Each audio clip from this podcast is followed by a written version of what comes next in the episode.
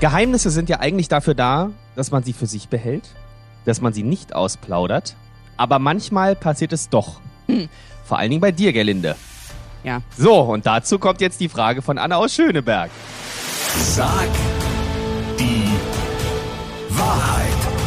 Gerlinde Jenekes 100-Tage-Challenge auf 94.3 RS2.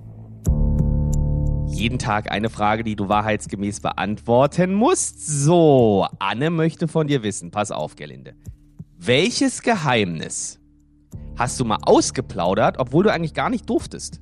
Oh, das habe ich ganz oft gemacht, weil ich eine totale Klatschtante bin und alles erzähle, außer, außer irgendjemand sagt ausdrücklich, bitte erzähl es keinem. Dann geht es mit mir ins Grab. Das stimmt. wenn das jemand stimmt, sagt, mach ja. das bitte nicht. Aber wenn ich nicht äh, gebeten werde, das zu erzählen, bin ich eine totale Klatschtante. Und das war schon immer so, ich habe schon als Kind immer die Wahrheit gesagt. Und mein Vater war in der Schule immer Klassen- oder Elternsprecher in dem Fall. Und Ja. ähm, Irgendwann gab es auch noch mal eine andere Elternsprecherin, also zeitgleich. Ja. Das war die Mutter von Christiane Kasten.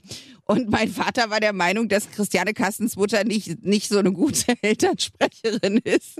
Und als ich dann irgendwann in der Klasse saß und mich äh, fürchterlich geärgert habe über Christiane Kasten, weil sie irgendwas Blödes gemacht hat, habe ich gesagt, ah, übrigens, mein Vater findet, dass deine Mutter eine sehr, sehr schlechte Elternsprecherin ist. Und, dann hab ich, mein Vater sagt, man, Gerdi, du kannst mich doch nicht immer so in die Pfanne hauen, weil das mehrfach passiert ist. Ne? Ich habe alles von zu Hause gleich brühwarm weitererzählt.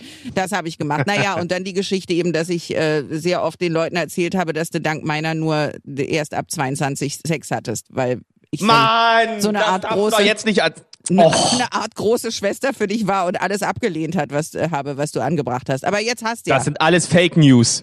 Mhm. Es gibt gute Kollegen und es gibt Kollegen, wo man sich denkt, oh, pff, nee, also eigentlich bin ich froh, wenn die auch mal irgendwann nicht mehr hier in die Firma zum Arbeiten kommt.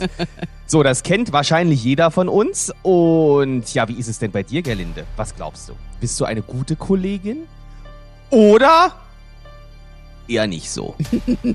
Na, Kommt drauf an, wen du fragst, aber ich werde es beantworten. Na, wir fragen dich. Was denkst du denn? Was denken denn so deine Kollegen da über dich? Die Antwort morgen früh um 10 nach 8. Sag die Wahrheit.